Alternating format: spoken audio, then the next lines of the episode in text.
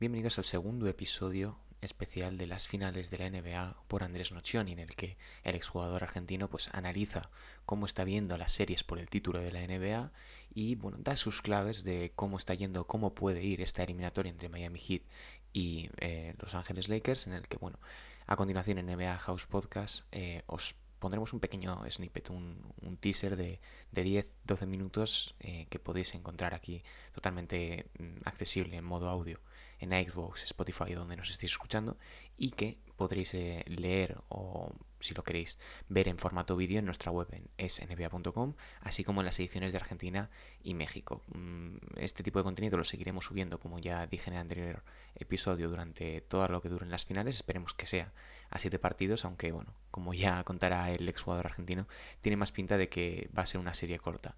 Así que, bueno, sin más dilación, os dejo con, con el análisis de, Andrés Nocioni junto a nuestro compañero Leandro Fernández, editor de NBA Argentina.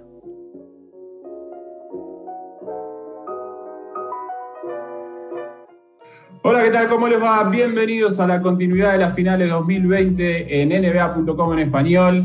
Contundente victoria de Los Ángeles Lakers ante Miami Heat, 116 a 98, ventaja inicial en la serie y otra vez el lujo de contar con Andrés Chapu Nocioni para analizarlo. Chapu, Hablábamos en la previa un poco de esta ventaja física que tenían los Lakers y vaya que se, que se exhibió en este primer partido. Eh, un dominio físico, atlético eh, y, de potencia muy claro a favor de los Lakers, eh, expresado no solo en los rebotes, sino en la defensa, en varios aspectos del juego. vaya manera en que se reflejó esta ventaja.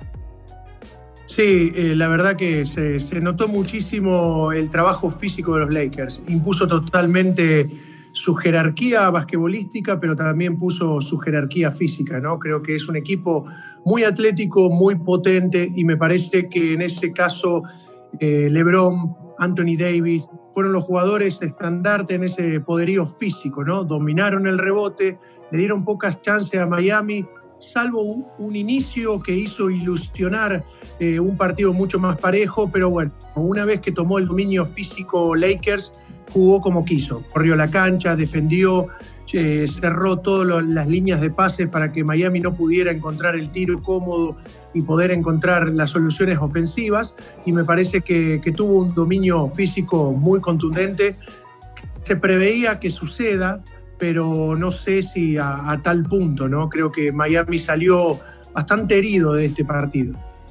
18 eh, rebotes de ventaja, dejó a Miami en 40% durante, eh, abajo del 40% en los primeros tres cuartos, varios aspectos positivos para los Lakers en ese sentido. Y después de ese inicio que marcabas de Miami con ventaja de 13, hubo un cambio que es habitual en los Lakers, pero en cuanto Anthony Davis pasó a jugar como único pivot, empezó a arrasar por completo al rival y mostró lo que es Anthony Davis, ¿no? Vos lo, lo explicabas en la previa, cómo ese duelo con Adebayo podía ser muy favorable para, los Lakers, sobre todo para Anthony Davis, y ha demostrado en este primer partido de las finales que está para grandes cosas. Tercera mejor marca de la historia de los Lakers para, en un debut en finales anotadora, con 34 puntos, 9 rebotes, un partido absolutamente fantástico de Anthony Davis.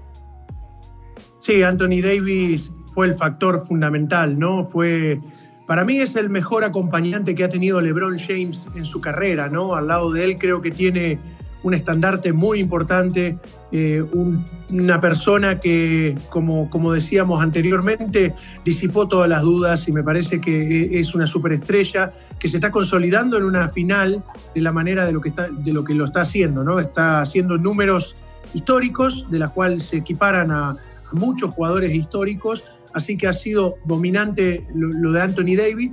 Muy buen movimiento de Lakers, sacar a Howard y ponerlo a él de 5, porque creo que de 5 eh, Lakers se encuentra más cómodo, creo que encuentra más espacios, encuentra mejor a los tiradores, la cancha se abre mucho más que por ahí con un 5 eh, predominante como puede ser Howard o, McGee. Me parece que con Anthony Davis eh, Lakers se mueve mejor, corre mejor el, campo también, que eso es algo que a los Lakers les gusta, levantar el ritmo de juego de partido. Con Anthony Davis puede correr la cancha, con otros pivot por ahí le cuesta un poco más. Así que fue un inteligente movimiento del Lakers para que Miami no encuentre la solución a ese, a ese plan táctico. 25 puntos, 13 rebotes, 9 asistencias eh, y hasta dando la sensación de que iba sobrado, ¿no? Otra noche en la oficina para LeBron James, otro partido espectacular de, uno de los jugadores o del jugador más dominante en la última década eh, y el control absoluto del partido, ¿no, Chaco? Controló los ritmos, eh, es, un base con un físico de, un 5, esa es la realidad. La verdad que LeBron James no deja de sorprender a la NBA. Eh, tuve el gran placer de jugar contra él y la verdad que ese poderío físico es increíble, ¿no? Esa, esa potencia que además ahora con la edad y con su cantidad de finales que ha jugado, su décima en este momento, eh, ha mejorado mucho lo que es la lectura de juego. Entonces él sabe cuándo acelerar el juego, cuándo frenar, cuándo buscar la lectura en el poste bajo para encontrar a compañeros, para poder sacar la pelota y encontrar tiradores. La verdad que lo de LeBron James eh, es increíble, no deja de superarse y sigue siendo eh, una leyenda que seguramente se hablará mucho tiempo de él, ¿no?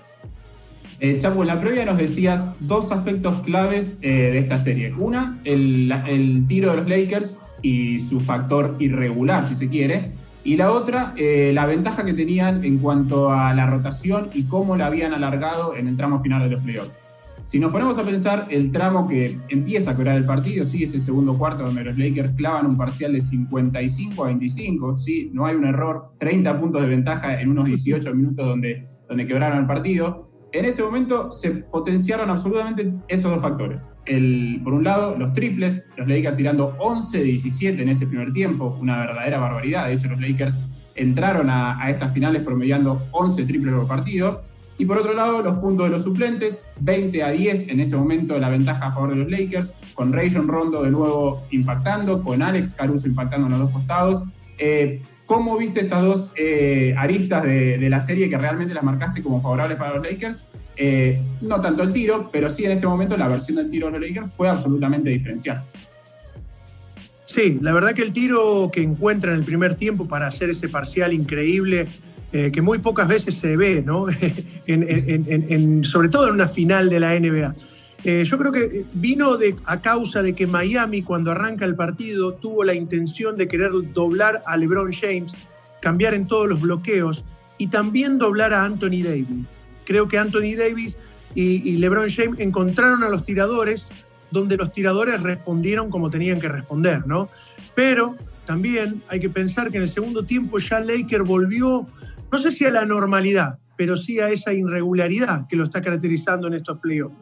Por ahí puede venir un factor que Miami puede aprovechar. Me parece que no va a ser normal lo que pasó en el primer tiempo de los Lakers. Entonces creo que ahí puede llegar a ser un factor que puede trabajar Miami para, para poder lograr eh, estar en camino otra vez en estas finales. ¿no?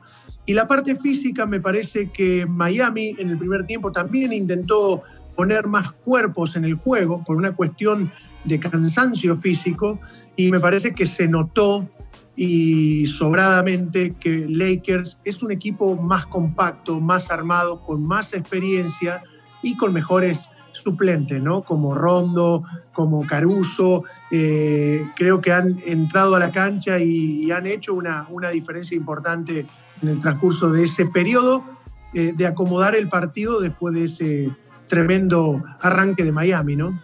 y encima acomodaron al chico Tyler Hero, ¿no? Lo veníamos marcando y lo destacábamos en la previa con, esa personalidad y, descaro que tenía. Comenzó el partido también de esa manera, ocho puntos rápidos ahí para, en, ese tramo donde, donde Miami fue, fue mejor, pero lo acomodaron, como bien vos decís. Bueno, sí, eh, entró al partido muy descaradamente, como lo veníamos hablando.